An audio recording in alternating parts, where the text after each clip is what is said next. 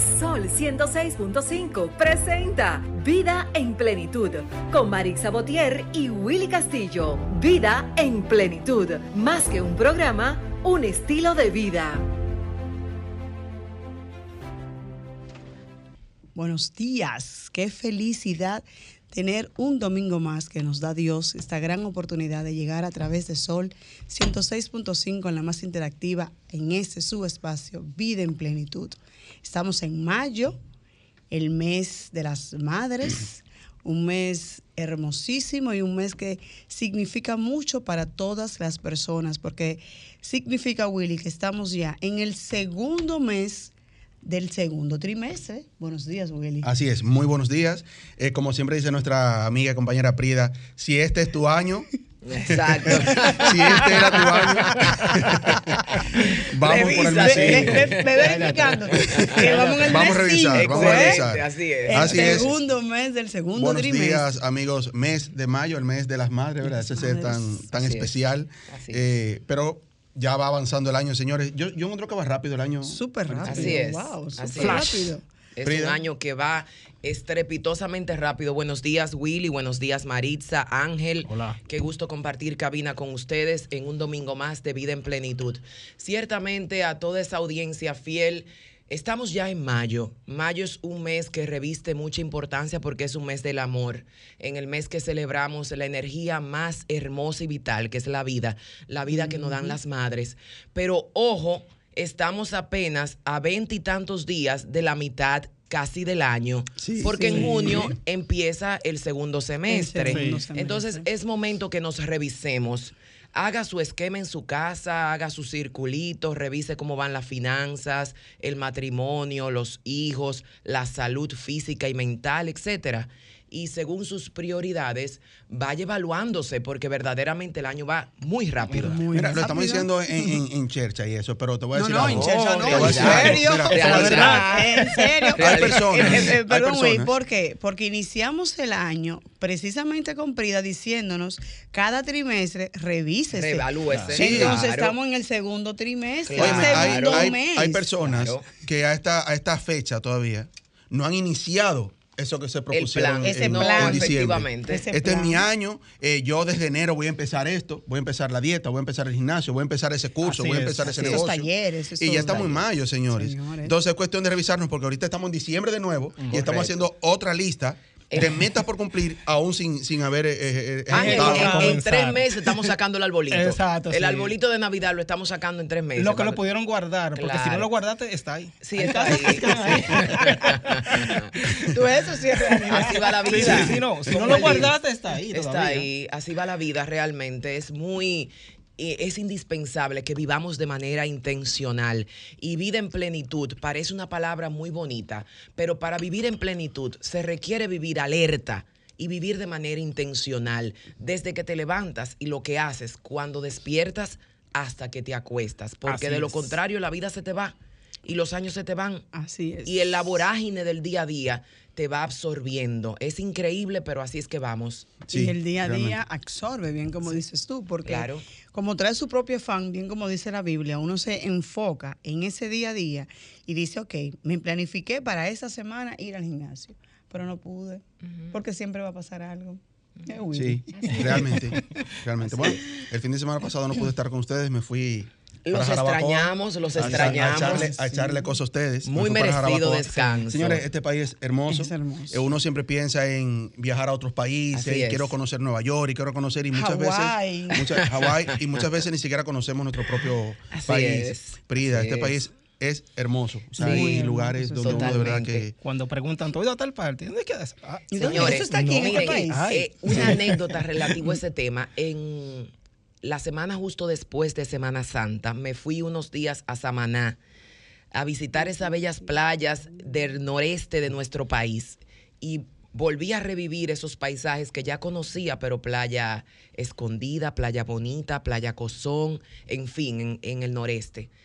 Señores, y las personas que me acompañaban me decían, esto es lo mismo que estar en Tahití o en Hawái, pero a menor precio, a menor costo. O sea, el que, el que, el que verdaderamente ha visto revistas sabe que nuestro país no tiene nada que envidiarle a ningún destino del mundo. Somos país somos un país rico en recursos naturales. Así Aquí hay de todo, porque te vas a Jarabacoa, tienes una montaña, un frío espectacular, pero te vas a, a Samaná y a Terrena, se te salen las lágrimas del, del Ese espectáculo visual. paisaje, exactamente, hermoso. Pero te vas al sur, te vas al sur y, y te vas a los patos de Barahona, por ejemplo, y, y- y disfrutas de un paisaje ecológico y orgánico totalmente diverso. Y unas playas que tienen unos colores Sí, totalmente sí. diferentes. Pedernales, Valle sobre, sobre todo Sí, esa parte wow. de la línea noroeste, Sí, uno toma claro. desde Nagua, todo ese noroeste, y hasta el norte en Puerto Plata, todo eso es costa playera. Nagua es bellísimo, costa playera, pero de la buena, De verdad. Ángel. Sí, así, así es. es. Sí, realmente. Bueno,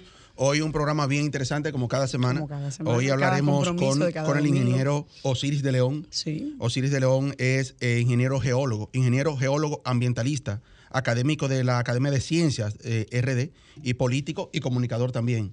Hablaremos con él sobre lo que es, sabe que eh, todo esto de los eh, terremotos que ha estado Claro, pasando tanto sí. en, en Turquía, aquí algunos también, ¿verdad? Y todo eso y, y- y hay como tantas lagunas Así en esos es. temas aquí, Prida. Y que- desconocimiento. y desconocimientos. y- Sobre y- todo a nivel de educación, yo creo que desde las escuelas.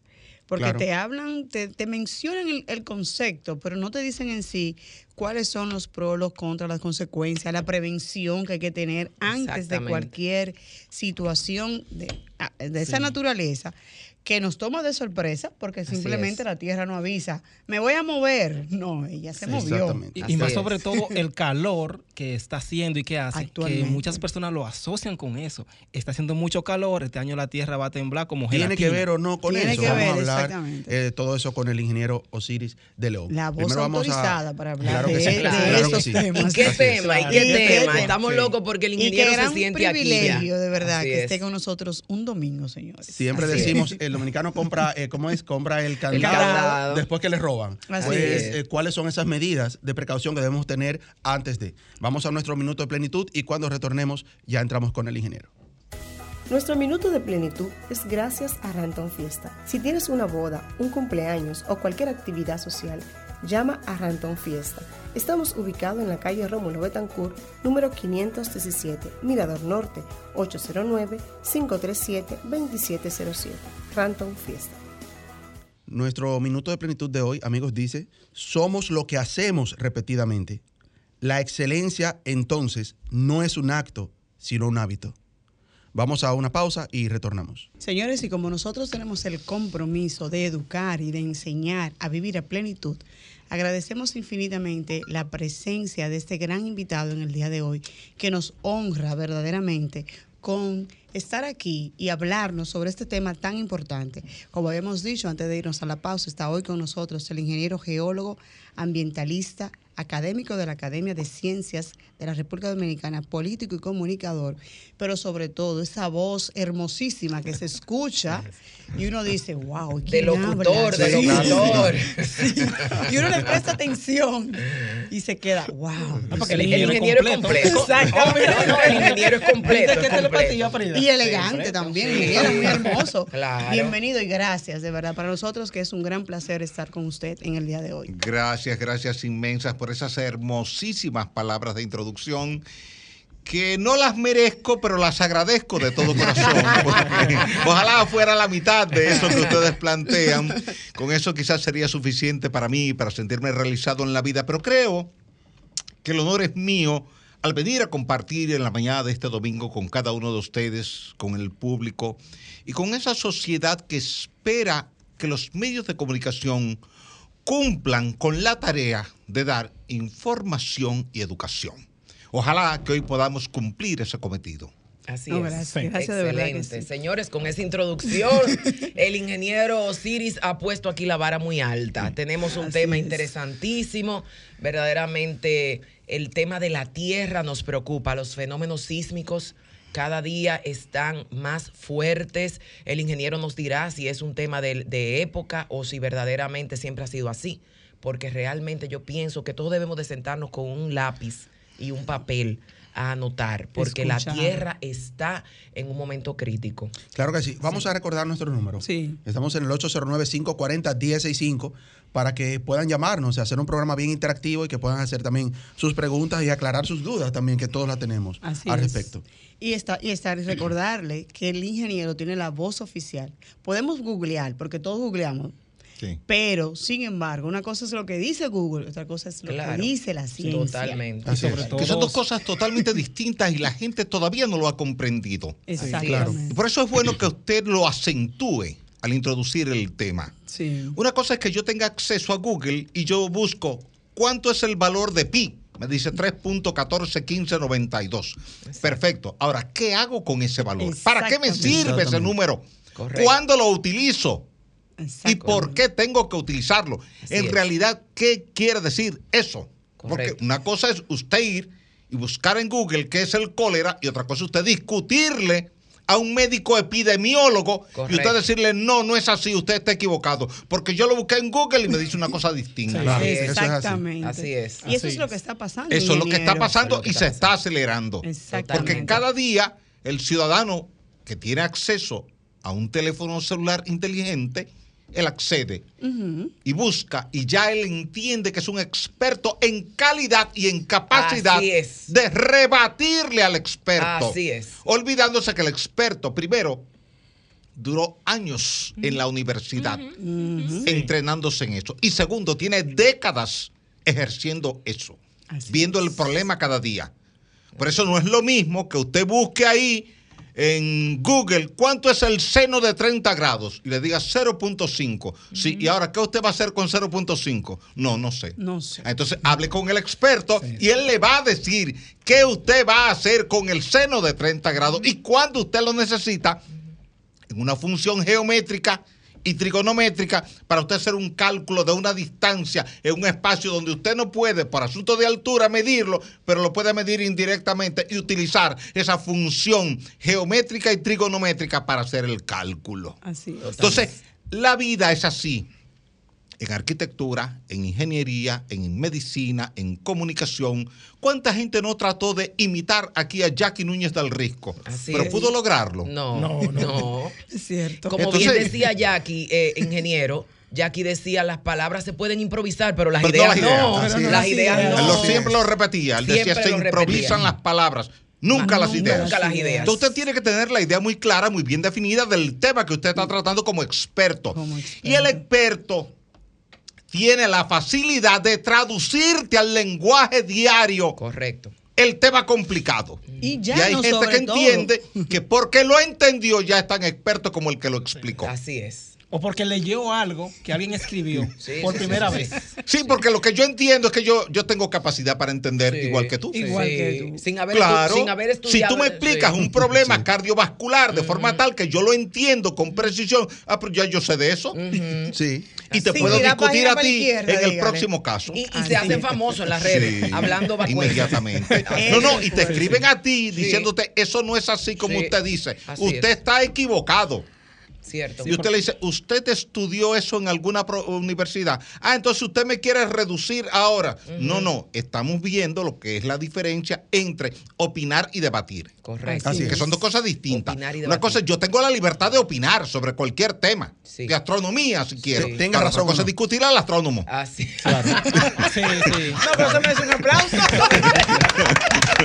Ingeniero, ahora mismo está, se está hablando mucho de lo que son el tema de los terremotos. Así es. En Turquía. Así es. Eh, Así uno es. tras otro y la gente ha entrado incluso, se, En se podría decir que hasta en pánico porque se han dado algunos aquí y la gente dice, ¿qué está pasando?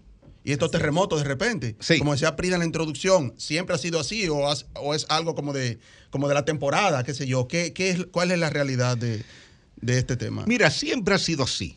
Solo que hoy día hay más comunicación. Hay más acceso a la información.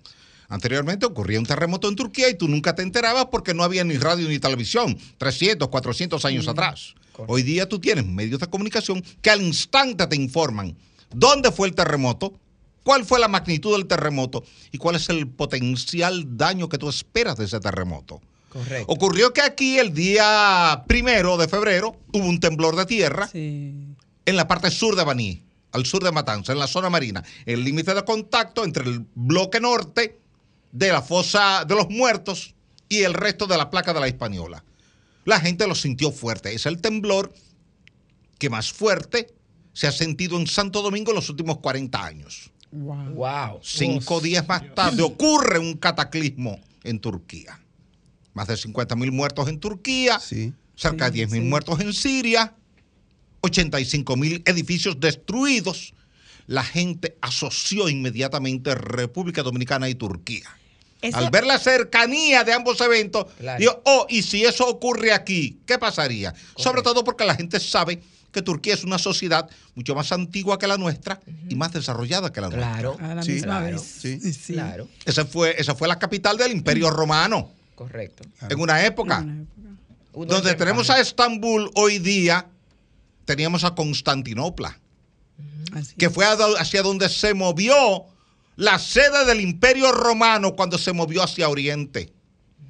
Entonces, a partir de ahí, esa gente tiene experiencia en construcción. Correcto. Tú tienes, por ejemplo, ahí la Catedral de Hagia Sofía, que es muy famosa, que la construyó Justiniano en el año 537 de nuestra era y está ahí intacta. Y todo el que va a Turquía va obligatoriamente a visitar a Hagia Sofía, cuando todavía aquí nosotros éramos indígenas. Wow, correcto. Exactamente. Quiere decir que nos llevan siglos de avance en materia de construcción. Correcto, Y si a ellos le pasó eso, el dominicano dijo, ¿pero qué nos pasaría a nosotros? Después de haber visto lo que ocurrió en Puerto Príncipe el 12 de enero del 2010. Exactamente. Y posteriormente, 10 años más tarde, otro más. El 21 de agosto, Correcto. 14 de agosto del 14 de 2021. agosto. 14 Sí. de agosto Del 2021 Wow, tuvimos- tiene una memoria sí. prodigiosa. Tuve que ir, tuve que ir allá, tuve que ir a- como tú- así como tuve que ir a Turquía a ver los daños, y yo había estado en Turquía en septiembre pasado, pero ahora tuve que volver a la zona dañada, que es una zona muy extensa, 300 kilómetros de longitud. Wow. Es como tú tener daños desde Montecristi hasta San Pedro de Macorís. Increíble. Wow, increíble. daños extraordinarios. Fui a visitar todas las ciudades destruidas, a documentar eso, para escribir sobre eso y para hablar sobre eso. Correcto. Y la verdad es que cuando tú ves que una sociedad que tú la habías visto un par de meses atrás, con un modelo constructivo robusto, Robusto. Y verlo así, y desmoronado. ver de repente tanta destrucción, entonces tú dices definitivamente que las fuerzas de la naturaleza, cuando compiten con el ser humano, Uf. termina venciendo la naturaleza al ser humano. Totalmente. Y ahí es donde el ser humano tiene que aprender a adaptarse a la naturaleza y no a competir con la naturaleza. Y la mejor manera de tú lograr eso es estudiando la naturaleza y ese aprendizaje, transfiriéndolo a la sociedad, que es lo que ustedes pretenden hacer hoy día. Exacto. Educar a la población en materia de sismicidad. ¿Qué es un terremoto? ¿Dónde se produce el terremoto? ¿Por, por qué se produce el terremoto? Exacto. ¿Dónde daña y dónde no daña? ¿Por qué dañó a la ciudad de Santiago y a la ciudad de La Vega y no dañó a la ciudad de Santo Domingo? Correcto. En, la- en Santiago nunca hubo un terremoto, ni en La Vega tampoco. Fueron destruidas por terremotos, pero que, tu- que ocurrieron en la costa norte, en la costa atlántica. La gente cree el terremoto de Santiago, el terremoto de La Vega, no. Amplificó ahí, y eso hay que enseñárselo a la población. Y el de Entonces, eso es lo que hay que entender exactamente. Ver, Claro. entonces, ¿dónde? Y una pregunta que me surge así, ingeniero, escuchándolo, porque estoy así, mire, como si estuviera en la sí, universidad. sí. Tomando Con la claro. boca Gracias, abierta, con la boca abierta, sí. De verdad que sí. ¿Se pueden prevenir los terremotos? Todavía no, en el futuro cercano sí. El terremoto no es más que una rotura en la corteza terrestre. Recuerda cuando tú estabas chiquita y tú estabas en la escuela primaria y tú jugabas con aquella reglita de madera. Tú la forzabas demasiado hasta que se rompía y los demás se reían. Sí. Se rompía porque tú excediste el límite de resistencia de la regla.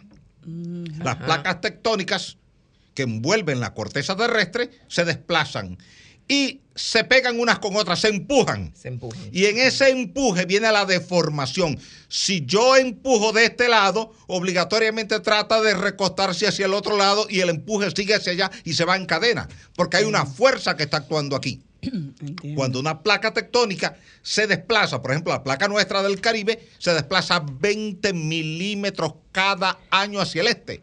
Tú no lo ves, pero se está moviendo. Es como tu pelo, está creciendo y tú no lo ves. Correcto. Tu uña está creciendo y tú no la ves. Tú te das cuenta varios días después. Me crecieron las uñas, tengo que cortarla. Correcto. Me creció el pelo, tengo que ir a hacer un recorte a la peluquería. Pero tú no lo ves de día, No. en el día a día. Así pasa en la corteza terrestre. Ese proceso va acumulando energía, energía, energía, que se llama energía elástica. Esa energía elástica, esa energía que se va acumulando y que cuando se libera, se libera toda junta. Por ejemplo, para la gente que nos escucha, el arco y la flecha. Todos hemos visto el arco y la flecha en, la- en las películas, Sí. televisión y cine. Y usted ve que ponen una flecha en el arco, alan hacia atrás y al soltar la flecha sale disparada. Correcto. Pero no fue el arco que disparó la flecha. Fue usted La que la energía suya se la transmitió aquí, la cuerda la tomó de forma elástica, la acumuló y cuando usted soltó ya esa energía acumulada salió como una reacción y disparó hacia allá. Eso pasa en la corteza terrestre. Esa energía se va acumulando en un segmento de corteza terrestre y el día que se parte, se libera todo. Es como un tanque, un tanque de gas que tú le estás echando gas hasta que explota. O la goma de tu neumático. Que tú le vas echando aire, aire, aire hasta que explota. Y cuando explota, tú ves que sale disparado por ahí. Bueno, de hecho, muchos accidentes han ocurrido, han sido accidentes fatales en estaciones de combustible donde antes se reparaban los neumáticos porque alguien se descuidó excedió la resistencia y toda esa energía acumulada al estallar Claro. mató personas que estaban ahí. Eso pasa en la corteza terrestre, por eso llamamos energía elástica. Si tú tomas un resorte y lo comprimes, tú vas a ver que se pone chiquito. Pero cuando tú lo sueltas, fíjate que casi te tumba. Correcto. Porque esa misma energía que tú le transmitiste la acumuló. Eso hace la roca en la corteza terrestre. Por tanto, cuando rompe, se genera un tren de ondas. Ondas P, que son primarias, que no dañan edificios, no tumban casas, pero hacen compresión, ondas S, que sí dañan, porque mueven el suelo en dos direcciones distintas, es lo que te hace percibir a ti en ese momento que tú te estás mareando. Mareando, correcto. ¿Por qué tú sientes que te estás mareando? Si tú realmente no te estás mareando, tu cerebro no está adaptado al giro.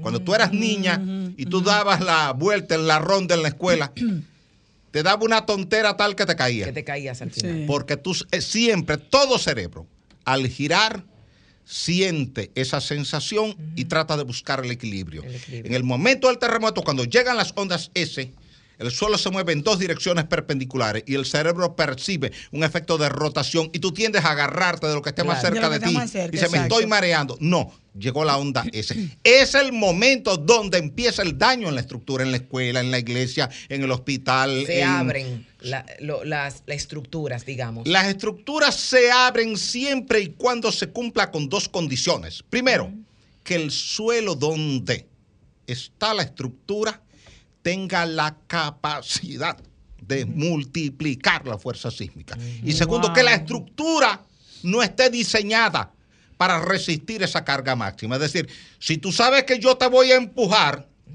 y tú estás preparada para el empuje, tú fijas tu pie, tu Ah, cuerpo, te sí. y dices, yo voy a aguantar el empuje. Correcto. Eso es lo que tú tienes que hacerle a una escuela, a un hospital, a un edificio habitacional. A las una- casas, a y los se- y se está haciendo aquí, ingeniero. Esa es la No. pregunta, ingeniero. Esa es la parte que donde hay que educar la parte constructiva. ¿Quiénes construyen? Que entiendan el modelo. ¿Por qué yo voy donde quiera que ocurra un terremoto a ver qué se cayó y qué no se cayó? Porque donde quiera se da el mismo escenario. ¿Qué se cae?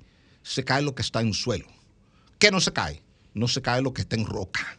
Cuando tú vas a Puerto Príncipe, que es el peor desastre sísmico que has tenido en todo el planeta, porque mató 316 mil muertos oficialmente reportados. Sí. Wow. 500 mil Wow. extraoficialmente. Correcto. Medio millón de personas. Medio millón de personas Eso- murieron en un minuto. Eso es correcto. Sí. Yo estuve ahí horas después. Llegué, busqué un helicóptero de un amigo, préstame un helicóptero. Nos fuimos para Nos allá. fuimos Willy para. Rodríguez, Sergio Elena y yo, a ver todo eso. Las primeras fotos que se publicaron aquí en la prensa dominicana y en algunos medios internacionales las suplimos nosotros. Porque volamos a cuenta y riesgo nuestro porque no había autorización para volar. Eso yo le Cuando pedimos autorización para vo- volar, Sí. Torre de Control estamos fuera de servicio. Claro. Si Wow, ustedes van a sí. volar, háganlo a cuenta y riesgo de ustedes, pero no hay control aéreo en este momento. Sí, teníamos riesgo de chocar con otra aeronave que estuviera Claro. por ahí, Que porque no había supervisión de un controlador aéreo. Claro. Pero lo hicimos porque había que hacerlo en ese momento. Cuando tú veías el nivel de destrucción y hacías un inventario de qué estaba caído y qué no estaba caído, todo lo que estaba caído estaba en el suelo, en la arcilla blanda que cubre el valle de Puerto Príncipe. Ahí estaba el Palacio Nacional, Correcto. la catedral, el Hotel Montana, los bancos, los centros comerciales, los edificios de la administración pública, Correcto. las iglesias en sentido general. O sea, pero pero cuando te movías al sur, pocos metros al sur, donde está la roca caliza, Petionville, Kenkov, Fermate, te encontrabas todo intacto, como si no hubiese ocurrido nada. Es decir, que sobre roca no hubo tal magnitud de destrucción. Sobre arcilla sí. La Biblia te dice en el Evangelio de Mateo, capítulo 7, versículos 24 al 27, que el hombre prudente construye su casa sobre la roca, Sobre la roca. y el hombre insensato construye sobre la arena. Eso no es una cátedra de fe, no es, Es una, una cátedra, religiosa, es una cátedra de ingeniería, De ingeniería. geotécnica. Wow. Ingeniero, eh, entonces, como sabemos que República Dominicana está creciendo ahora de Verticalmente. forma vertical. Sí. Entonces, ¿qué está pasando? Porque usted ve en cualquier ya extensión de terreno en República Dominicana haciendo edificios, Una torre. quinto, seis, Sí. siete, una torre. Así es. Se toma en cuenta a geólogos como usted, se toma en cuenta esos procesos de sísmico. ¿Existe la materia de, de sismología en las universidades, ingeniero? Hoy día la Universidad UTECO de Cotuí la está impartiendo. Ay, mi Anteriormente madre. era la Universidad Madre y Maestra. Solamente, ingeniero. Sí, pero la- solamente. Miren. Ay, mi madre. Esto tiene dos componentes, el válido y el no válido. Tú vas por la Nacaona y está lleno de torres, pero está sobre roca.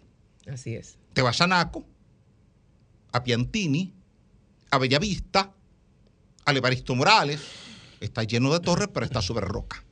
¿Qué ocurre? Mucha gente que no entiende bien el tema utiliza la cultura del espejo. Y yo tengo que hacer aquí lo que veo en el espejo. Si tú hiciste una torre aquí en la 27 con Lincoln, yo puedo hacer una en la Kennedy con Lincoln. Sí. ¿Mm? O si hiciste una en la Kennedy con Lincoln, yo puedo hacer una en la Kennedy con Churchill. Ocurre que la Kennedy con Lincoln es roca y la Kennedy con Lincoln Churchill, una cuadra al oeste, es suelo. Suelo. Cambió, Cambió. Cambió por completo. Entonces ahí es donde entra el especialista en el estudio de suelo, Exacto. que te dice cuáles son las características del suelo. Pero allí hay roca, sí, tienes razón, allí hay roca, pero aquí no. En consecuencia, lo primero que tú haces para diseñar una escuela, un hospital, un puente, Una torre habitacional, una catedral, es estudiar el suelo El suelo. y ver cuál es la respuesta sísmica que te puede dar ese suelo con el evento máximo probable que tú esperas en la región en función de las características geotectónicas, es decir, cómo se mueve esa placa tectónica, con qué velocidad se mueve, porque no se mueven a velocidades distintas. La placa que tú tienes que actúa en Chile, por ejemplo, la placa de Nazca se mueve más rápido que la placa del Caribe. Por eso te acumula más energía allá que aquí. Por eso los terremotos allá son de mayor magnitud que aquí. Sí, aquí. Pero tú tienes que considerar cuál es el máximo evento que tú has tenido en el pasado. Aquí tú tuviste uno de magnitud 8.1 con una réplica de 7.6 en fecha 4 de agosto del 46. Entonces considera eso en tus diseños. Todo hospital, toda escuela, todo puente, toda torre debe considerar eso. Ocurre que de repente a mí me llamaron para que diseñe un edificio en Arroyo Hondo y como ya yo diseñé uno en Naco, aplico el mismo criterio y ocurre que el suelo es distinto. Es distinto. Y de luego viene la contingencia. Lo acabo de ver en Turquía. Exactamente. Cuando tú te vas a Turquía y recorres Gaziantep, Karamamara, Hatay, Adana, Antioquia, te encuentras todo el daño sobre el suelo. Y te encuentras edificaciones precarias de gente humilde, levantadas sin un criterio técnico bien definido, pero sobre roca y están intactas. Lo mismo que pasó en Puerto Príncipe. Entonces, eso es lo primero que tenemos que aprender en las escuelas primarias, Las escuelas primarias. escuelas secundarias, escuelas universitarias. Debemos decirlo todos los días en radio, televisión y prensa es. escrita. Y el gobierno tiene que asumirlo como una filosofía de Estado en materia de construcción. Sobre Así todo. Y que cuando tú me traes a mí el diseño de una escuela o de un hospital, lo primero que yo tengo que ver antes del diseño estructural es la condición del suelo. Y decirte, no, ese diseño no aplica para ese suelo. Llévatelo, reformúlalo y tráemelo de nuevo. E Ingeniero. investigue. Así es, ingeniero. ¿Es la República Dominicana o está la República Dominicana propensa a un terremoto de gran magnitud o de acuerdo a nuestra ubicación geográfica y todo eso, eh, eh, quizás estamos exentos de una... Vamos a dejar esa respuesta para luego de la pausa. Otra, pregunta también, si al momento de comprar, de adquirir un inmueble, debemos tomar en cuenta eso, si, en esa, si esa construcción está dentro de los parámetros para, para, un, eh, para enfrentar una posible o sobrepasar una posible catástrofe. Vamos a una pausa y retornamos. Estamos conversando con el ingeniero geólogo ambientalista Osiris de León. Eh, estamos todavía con el tema de la, la parte de, de lo que son los terremotos y todo eso. Le dejé dos preguntas Así en el es. aire, ingeniero. La- Uno fue si la República Dominicana, porque decíamos fuera de, de cámara, eh, este es un país bendecido, aquí no va a pasar nada, y nos basamos en eso, ¿verdad? Y, y muchas veces obviamos las precauciones que hay que tener. Eh, ¿Está la República Dominicana propensa a un terremoto de gran magnitud? O, o- o- Donde ocurrieron terremotos en el pasado, seguirán ocurriendo terremotos en el futuro porque es una dinámica propia de la corteza terrestre, no del ser humano. Si tú vives en un territorio donde hubo terremotos en el pasado y la historia te lo relata, tú te buscas las crónicas aquí del padre de las casas, Sí. de Pedro Mártir de Anglería, de Gonzalo Fernández de Oviedo, y ahí está la destrucción de Santiago y de la Vega De la con el Vega. terremoto del 2 de diciembre de 1562. En consecuencia, ya tú tienes un referente. Correcto. Si te dijeron que aquí en septiembre de 1930 tuvimos un huracán como San Zenón, espera un evento de ese tipo en el futuro. ¿Cuándo? Tú no sabes, pero puede ocurrir. Y va a ocurrir. Ok, Correcto. como decimos los abogados, ya hay un precedente. Hay un precedente, precedente. y ese precedente marca la pauta. Excelente. Si hay un cronológico y te dicen el año tal, en el año tal, en el año tal, en el año tal, en el año tal, hubo huracanes, dice, eso es una zona de huracanes. De huracanes. Si en el año tal, en el año tal, en el año tal, en el año tal, hubo terremotos, eso es una zona de terremotos. Totalmente. Por ejemplo, ustedes nunca han escuchado un terremoto en Miami, ni lo van a escuchar. Cierto. ¿Por qué? Porque no hay convergencia de placas tectónicas. Cierto. Igual en Nueva York tiembla la tierra, pero no hay terremotos. Cierto. A propósito, Oh, Tiembla la tierra en Nueva. York. Ingeniero. A cada rato hay un temblor en New York y me llaman los medios de New York. De una vez. Mire que tembló la tierra, sí, es un temblor. ¿Y qué podemos esperar? No esperen nada negativo. Primero, New York está sobre roca. Y ustedes la ven ahí en el Central Park. Cuando ustedes caminan en el Central Park, ahí aflora la roca ígnea. Por tanto, ahí no hay ningún tipo de peligro en ninguna de esas estructuras. Y segundo, eso que hay ahí son temblores de relajación de tensión en los bloques de roca, pero ahí no hay placas tectónicas en convergencia. En consecuencia, nunca va a ocurrir en New York un terremoto devastador, pero sí te lo puede ocurrir aquí, en la Hispaniola, en Puerto Rico, en las Antillas Menores, en Venezuela, en Centroamérica, en Chile, en Perú, en Ecuador. Ustedes nunca han escuchado un terremoto en Río de Janeiro, No, ni lo van a escuchar. Cierto que no. Porque no hay convergencia de placas tectónicas. Wow, qué interesante. Entonces, hay un cinturón que define las convergencias entre placas tectónicas y por eso tú te guías y tú sabes dónde puede ocurrir. Déjame tomar esta llamadita. ¿Cómo no? Adelante. Buenos días, estás en vida en plenitud. Buenos días, eh, mucha salud para todos. amén. Gracias, Le habla- igual Gracias. para usted. ¿De dónde nos Le habla, llama? le habla Cristina Alejandro Camilo desde Santiago. Hola, Excelente. Cristina. Gracias por estar en sintonía. Si puede Eh, bajar un poquito el radio, por favor, eh, Camilo. No, Yo lo apagué. O- Perfecto. eh, eh, Adelante, Cristino. yo tengo una inquietud. Ustedes saben que no solamente nosotros como ciudadanos, no importa el ranking que tengamos, empresarios, todo el mundazo, como decimos, tenemos una responsabilidad con el medio ambiente. Están depredando los ríos. Las altas temperaturas, señores, que, bueno, a nivel mundial se preveje un daño, diríamos, colectivo con estas altas temperaturas. Considera Osiris de León que debe haber, primero, más presupuesto para medio ambiente y quien dirija el Ministerio del Medio Ambiente sea un técnico en la materia, porque lo que por donde vamos, nos vamos bien nosotros. Buenos días. Gracias por Gracias, Gracias. Aunque ese no es el tema hoy, pero brevemente te voy a decir que... deme un segundito, tengo una llamada. Buenos días. Sí, sí, buenos días. Aló, buenos días. Sí. Buenos días. Es Lidia de aquí de Moca. Yo quiero saber eh, si aquí puede haber un terremoto.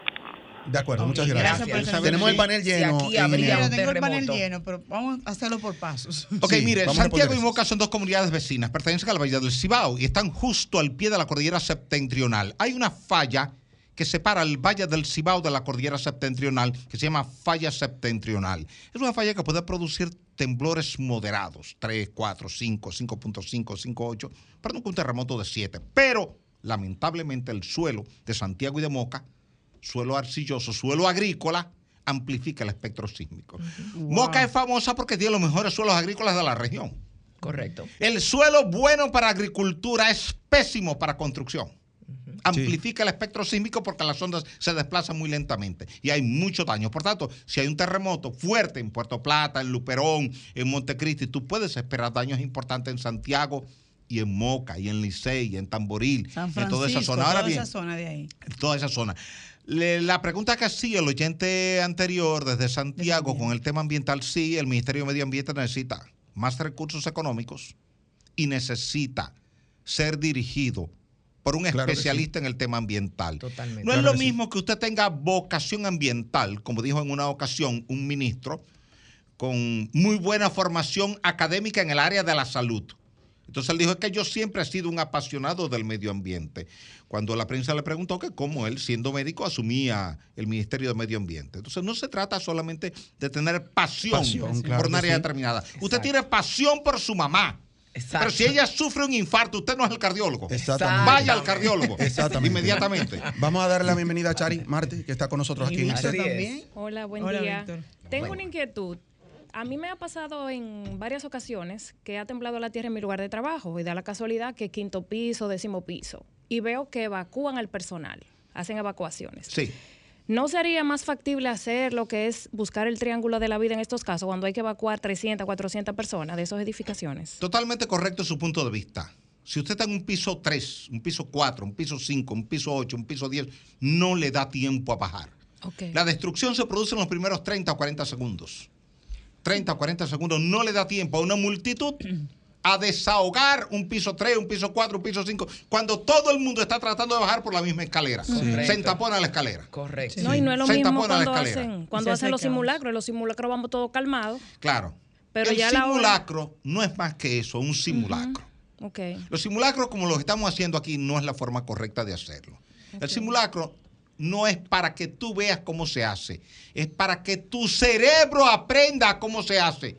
Porque bajo una condición de presión psicológica real, tu cerebro puede actuar de manera normal y eso se adquiere con el aprendizaje, con la práctica. Cuando tú vas manejando en la autopista Duarte y a la- en la distancia tú alcanzas a ver un perro, un gato cruzando la carretera, inconscientemente tu pie derecho comienza a frenar. Correcto. No eres tú que Sí. estás frenando, es tu cerebro Sí. que está transmitiendo una señal a tu pie de que hay un peligro. Frena. Sí. Tú tienes que enseñarle eso a tu cerebro. Cuando tu cerebro aprende eso, dice, no, mira, estoy en un piso 5, no me da tiempo a evacuar, porque la escalera va a estar llena. Yo me debo colocar al lado del objeto más alto, más fuerte, más robusto que haya, Así de es. forma tal que si se desprende la losa de techo no impacte sobre mí. Que toda esa energía potencial acumulada allá arriba y convertida en energía cinética, al momento de desprenderse, no impacte sobre mi cuerpo, Sobre mí. sino sobre otro cuerpo más alto que el mío y más robusto que el mío para que pierda la energía. De forma tal que cuando se acerque a mí ya no tenga energía para hacerme daño. Exactamente. Si eso se le enseñara en la escuela primaria, Ay, sí. secundaria, Ay, universitaria, en las iglesias, Sí. si los sacerdotes en vez de estar predicando todos los domingos el mismo evangelio, le predicaran ese evangelio de protección a la población, habría más gente en la misa cada domingo Por para supuesto. aprender. Así es. Es verdad, Es cierto. para Víctor aprender. Dilo- Si yo fuera sacerdote cada domingo, Sí.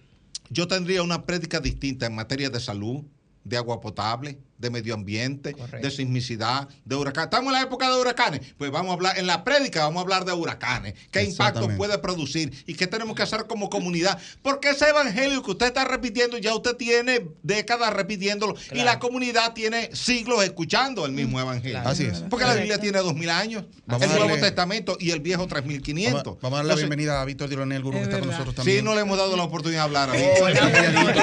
Ha sido injusto esto, Víctor. Así Bueno, de bueno, injusto. sí, no, y el, tiempo, dice- y el tiempo avanzando. Injusto, como dice De León. Pero, verdaderamente Bueno. que, que no, no que tú estás guapo, ¿verdad, Víctor? No, Que no, Estamos no, no. todos De- maravillados de- de- con de esta ingeniero, de ingeniero a ingeniero. eh, Yo soy ingeniero electromecánico y no, y tengo muchas inquietudes y parte de lo que recién decía el ingeniero Osiris, pues es verdad. Yo creo que nosotros lo que nos falta es, eh, yo no sé por qué todavía la educación cívica que se quitó de las escuelas no ha sido reinsertada. Una de las cosas, sin salirme, sin quererme salir del tema, y yo pensaba ahorita, yo decía, el general que todo el mundo conoce, que está en el COE, es el experto en asuntos de operaciones y está nombrado ahí. Sí. Yo pensé, no sé si usted tiene alguna función gubernamental en este, en este En instante. este momento no. Bueno, yo decía, si Osiris de León es el hombre que más sabe en nuestro país de temas de terremotos, Gracias. de catástrofes y demás, tengo dos preguntas al mismo tiempo. Y decía, ¿cuál es la entidad que tendría que ocuparse en República? En Estados Unidos se llama FIMA. FEMA, sí. O sea, allá le dicen FIMA, nosotros aquí le decimos FEMA, FEMA. por la pronunciación de la E ahí, Exacto. que Es la. Administración Federal de Manejo de Desastres. Sí, es que, es que va a depender también de. Un de- amigo de- me habló de, no, del FIMA y yo idioma- no estaba entendiendo FIMA. Entonces, que dice, le digo, ah, es que yo estoy acostumbrado a decirle FEMA. En Ingeniero, En ingeniero, castellano. es que depende del idioma en que usted lo habla. Si Sí. usted va en España, te hablan de Burger King, porque ellos dicen, no, es que Burger King, no, no, no. Sí. Yo lo estoy leyendo en mi idioma. Sí. Spiderman, no, que es. Spiderman, no, no, no. En mi idioma en el que yo le Eh, estoy leyendo. Estados Unidos la gente dice FIMA. Entonces, volviendo ya después de esa nota de cultura, yo decía, bueno, o nosotros necesitamos un organismo que maneje los desastres. Así es. Más allá del COE, porque Así el. COE es operativo. Es operativo. Yo lo veo ahí. Y No qué bueno que tú lo digas y ojalá tú lo repitas cuando yo no esté aquí. No el preventivo. COE es operativo, No- no preventivo, no no, preventivo. ni es científico. Exacto. Es operativo. Operativo. Sí. Por eso se llama Centro de Operaciones de Emergencia. Solamente deben entrar en servicio cuando ya se presentó la emergencia. Entonces, volviendo, No antes. volviendo a algo del principio que dijo Willy, el dominicano pone candado después que le roba. Así es. Tenemos que esperar un desastre para que entonces se cree un organismo No. que sea preventivo. Crear creo- conciencia. Vincularlo a la pregunta de Santiago. Sí, pero también, Ministerio pero también aparte de crear conciencia, creo que debe haber un gobierno interesado en evitar eso, porque Sí. yo entiendo que debe de, de existir la prevención.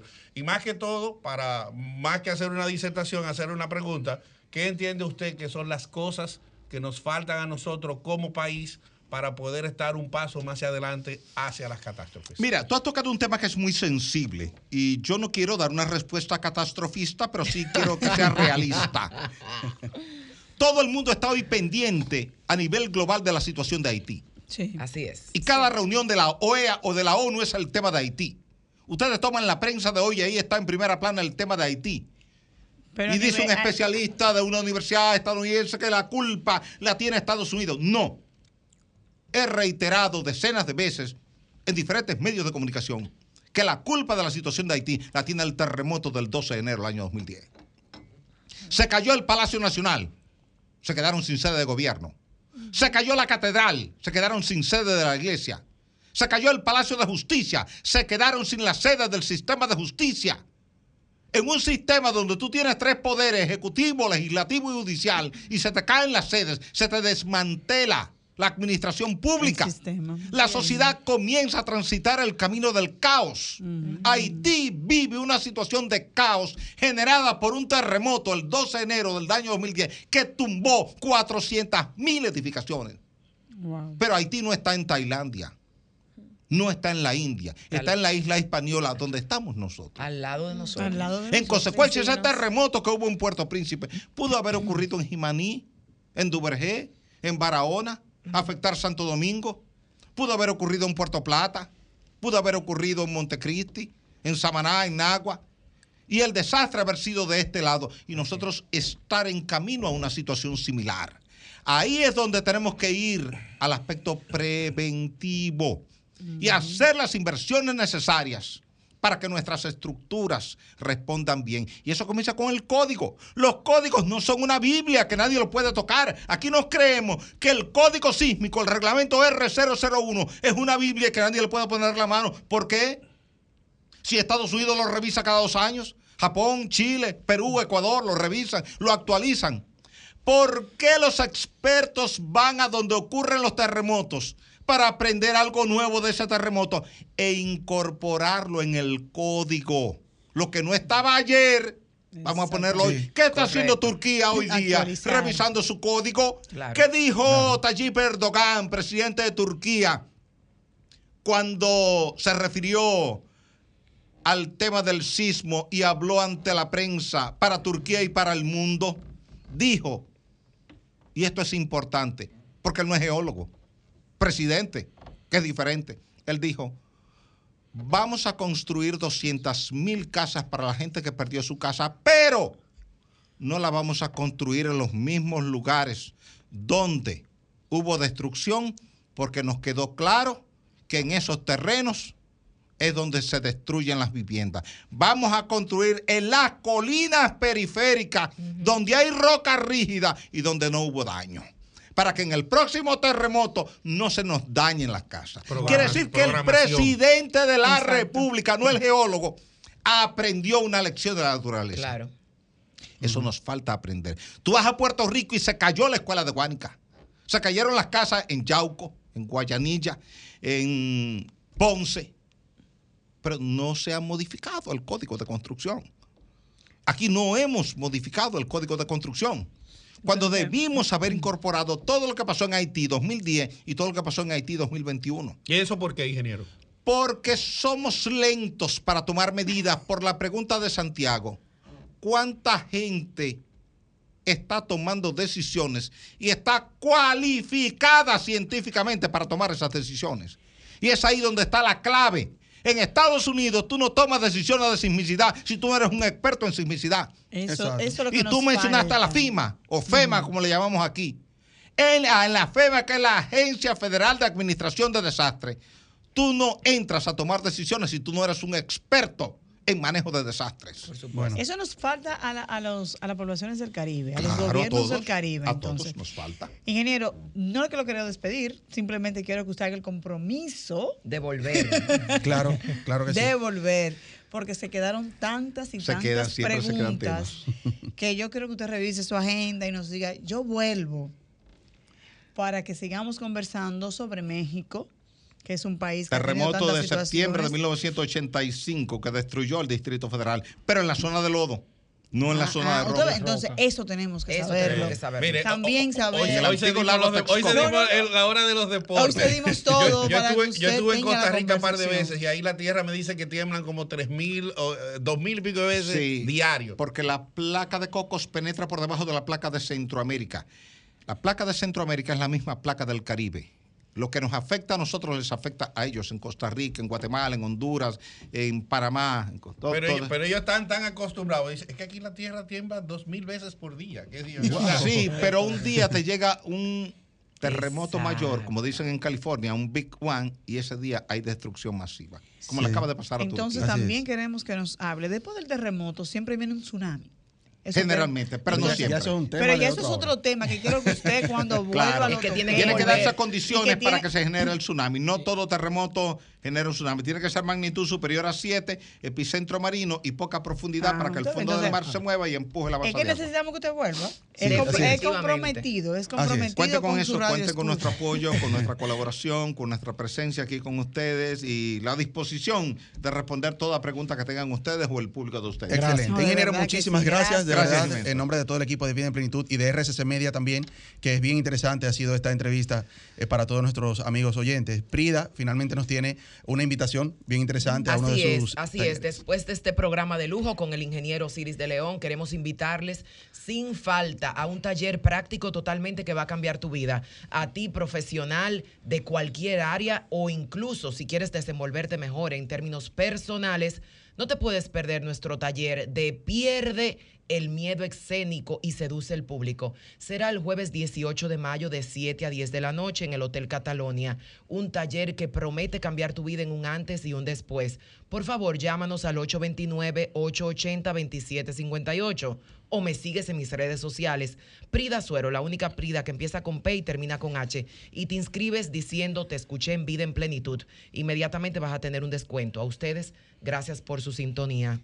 Bueno, si, si nos da el tiempo ya finalmente para reiterar nuestras redes sociales, Diloné, eh, síganos como Vida en Plenitud Radio, Facebook, Instagram y en YouTube en la plataforma de Sol FM. Mañana eh, estará este programa ya cuando el equipo de producción pues lo suba. En mis redes sociales, Willy Castillo Oficial, Facebook, Instagram. Eh, Marix Sabotier, Así es, Marix Sabotier igual que Instagram. Ángel Maldonado. Víctor Diloneo o también el Gurú Sport RD, que ahí estamos en deportes plenos, siempre béisbol, Fórmula 1, tenis, hasta la plaquita también. Señores, agradecer verdaderamente. Ah, No. La invitada, la Claro, invitada. claro. La invitada, sociales. esa bella Chari invitada. Marte. Chari Martí, así Y el ingeniero El también. ingeniero, ¿Cómo tiene encontramos? ¿Cómo, redes. ¿Cómo La podemos comunicarnos Osiris con de usted? En mi cuenta de Twitter, arroba Osiris de León sin E en la D. Osiris D sin E, León. Exacto. Excelente. En Y Instagram también Suero. está el En. Instagram también. En Osiris, arroba Osiris de León. Claro, lo sigo Suero también. con P. Gracias. Suero en Instagram. Señores, Excelente. agradecer infinitamente al ingeniero dedicarnos esta hora completa porque eso no tiene precio, a educarnos, a enseñarnos sobre este tema. Les invitamos a que sigan buscando información, no es que tengan miedo, sino prevención, Correcto. que es lo ideal. Correcto. Y como dijo usted, comprar sobre la roca, sembrar sobre la roca, que lo dice en la Biblia. Bueno, así es. Mateo 7, ¿no es? Quédense en sintonía que ahora viene nuestra amiga María Cristina con el otro lado. Bye, hasta el próximo domingo. Bendiciones. Bendiciones. Sol 106.5, la más interactiva. Una emisora RCC Miria.